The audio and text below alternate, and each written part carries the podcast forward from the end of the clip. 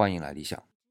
那至于这这本书的第一部分“自然趋弱，若归人性”呢，就要结束了。那在开始第二和第三部分之间啊，理想想插入一个系列节目，和《诗经》有关的，我名字还没想好。但是呢，我还是希望能够在这个节目里边和大家多有互动。那所以呢，啊，大家可以在我的不同的节目的平台，比如说公众微信号、小野电台、荔枝 FM、蜻蜓 FM、喜马拉雅上面啊，都给我留言。那我看到的呢，收集起来，然后在下一次节目当中呢，和大家一起来讨论。当然也可以加我私信啊，如果想加我私信的朋友，可以在公众微信号里边给我留言。那我呢，呃，就会。把我的私信给您，那这样呢，我们就能进一步的交流，甚至说一些语音啊，大家一起来分享。因为呢，我还是希望我们的节目当中有大家的声音，一起来互动，一起来品味我们中国这一部伟大的《诗经》作品。那么，什么是《诗经》呢？我呢在百度上查了一下啊，大概是这样的个意思：《诗经》呢是我们中国古代啊诗歌的开端，最早的一部诗歌总集。它收集的时间啊，大概是公元前十一世纪到公元前六世纪，就是西周的初年到春秋的中叶那么段时间。这些诗歌呢，总共啊汇集起来，它是三百一十一篇，其中有六篇啊称为生诗，意思就是只有标题没有内容。呃，应该是收集的时候给漏了啊。这六篇呢，分别是南该、白华、华树、游康、从武、游夷。那这些诗歌啊，都是反映了从周代初期到周代中晚期这五百年间的社会面貌。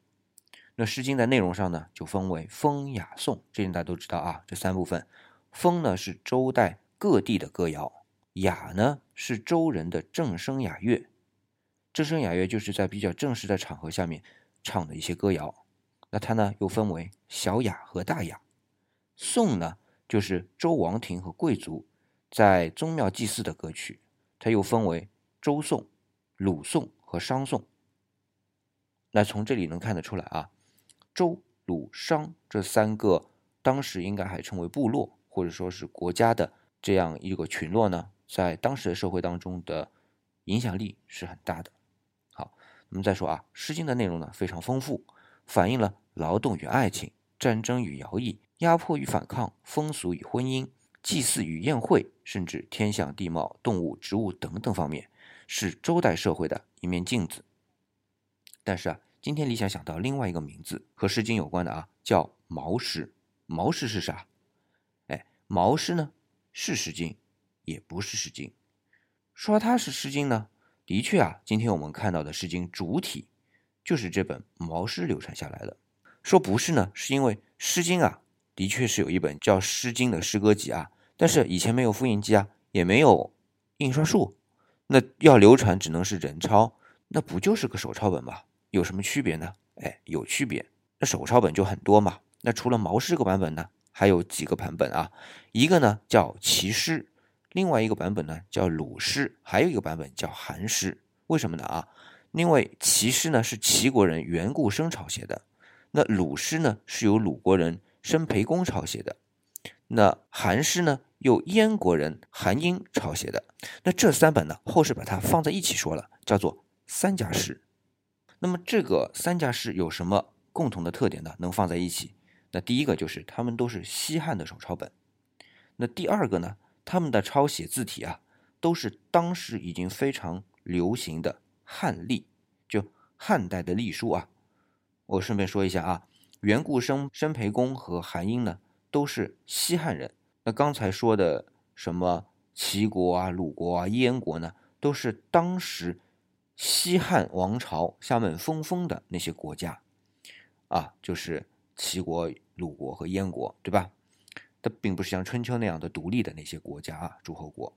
但是毛氏啊和三家诗是有所不同的。